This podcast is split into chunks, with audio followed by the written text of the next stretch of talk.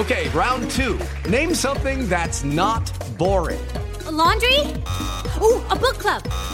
Computer solitaire, huh? Ah, oh, sorry, we were looking for Chumba Casino.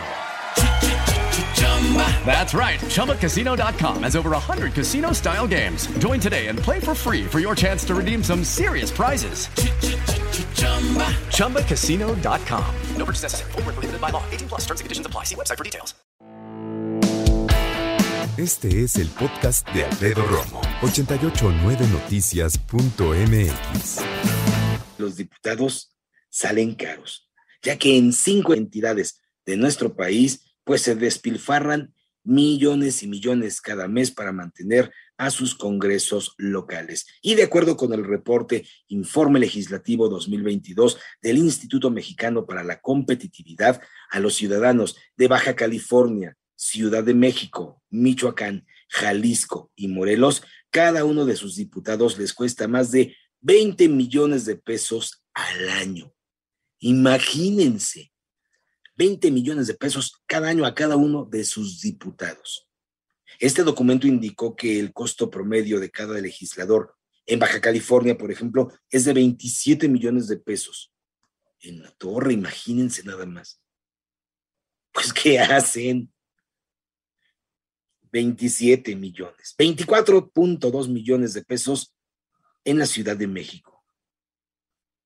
Imagínense nada más. En Michoacán 23.3 millones de pesos, en Jalisco 21.8 millones de pesos y en Morelos 20 millones de pesos. Híjole, pues ¿qué hace cada diputado de veras? Porque yo no veo pues muchos resultados de cada uno de ellos con esa cantidad de dinero que se les asigna cada año. 20 millones y 27, por ejemplo, en Baja California. En tanto que los diputados menos costosos para sus ciudadanos son los de Colima con 4.6 millones de pesos, Tamaulipas con 5.4 millones, Puebla con 5.5 millones, Yucatán con 5.6 millones y Campeche con 5.7 millones. Se me hace mucho, imagínense, para estos diputados que son los que menos perciben al año. Ahora más de 20 millones, pues ¿qué tanto hacen? El INCO también realizó los cálculos tomando en consideración el presupuesto total ejercido por cada Congreso y el número de legisladores que lo integran. De esta forma, para el 2022, fíjense nada más el presupuesto que les asignan. ¿eh? En los 32 congresos locales asciende a 13.900 millones de pesos, una cantidad 0.3% menor en términos nominales respecto al 2021. Pero oigan, esta cantidad 1.900 millones de pesos para el Congreso o los congresos locales. Bueno, imagínense nada más. La pregunta es, ¿en qué se gastan ese dinero? En serio. Porque, pues, eso de que estén saliendo a la calle y ayudando en obras, o sea, no, no se ve.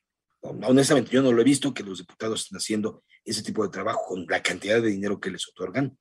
Sería cuestión de preguntarles a ver qué onda.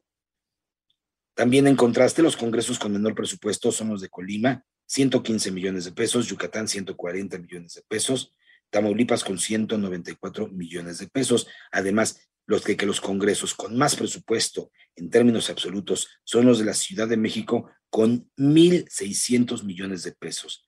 El Estado de México 953 millones de pesos y Michoacán 934 millones de pesos. Además, el IMCO se refirió a las asimetrías entre el número de diputados, la población que representan y los recursos ejercidos en los congresos del país. Explicó que mientras que el presupuesto del Congreso de Nuevo León para el 2022 es de 400 millones de pesos, el Congreso de Michoacán, un estado con menor población y Producto Interno Bruto, costará 933 millones de pesos a sus habitantes. Imagínense esa cantidad de dinero con 20 millones de pesos puedes dar becas a muchos chavitos. De veras. O sea, la sigo, sigo insistiendo en que gastan de pesos durante un año. También explicó, por ejemplo, agregó que al comparar el presupuesto de los congresos en términos relativos a la población de los estados, es posible notar que Baja California Sur, Quintana Roo, Nayarit y Tlaxcala destinan más de 200 pesos por habitante a sus congresos, mientras que Puebla, Chiapas, Tamaulipas y el Estado de México destinan menos de 60 pesos. Además, el INCO señaló que en el caso de las auditorías, que son órganos técnicos de que dependen de los congresos para fiscalizar las cuentas públicas, también existen diferencias. Escucha a Alfredo Romo donde quieras, cuando quieras. El podcast de Alfredo Romo en 889noticias.mx.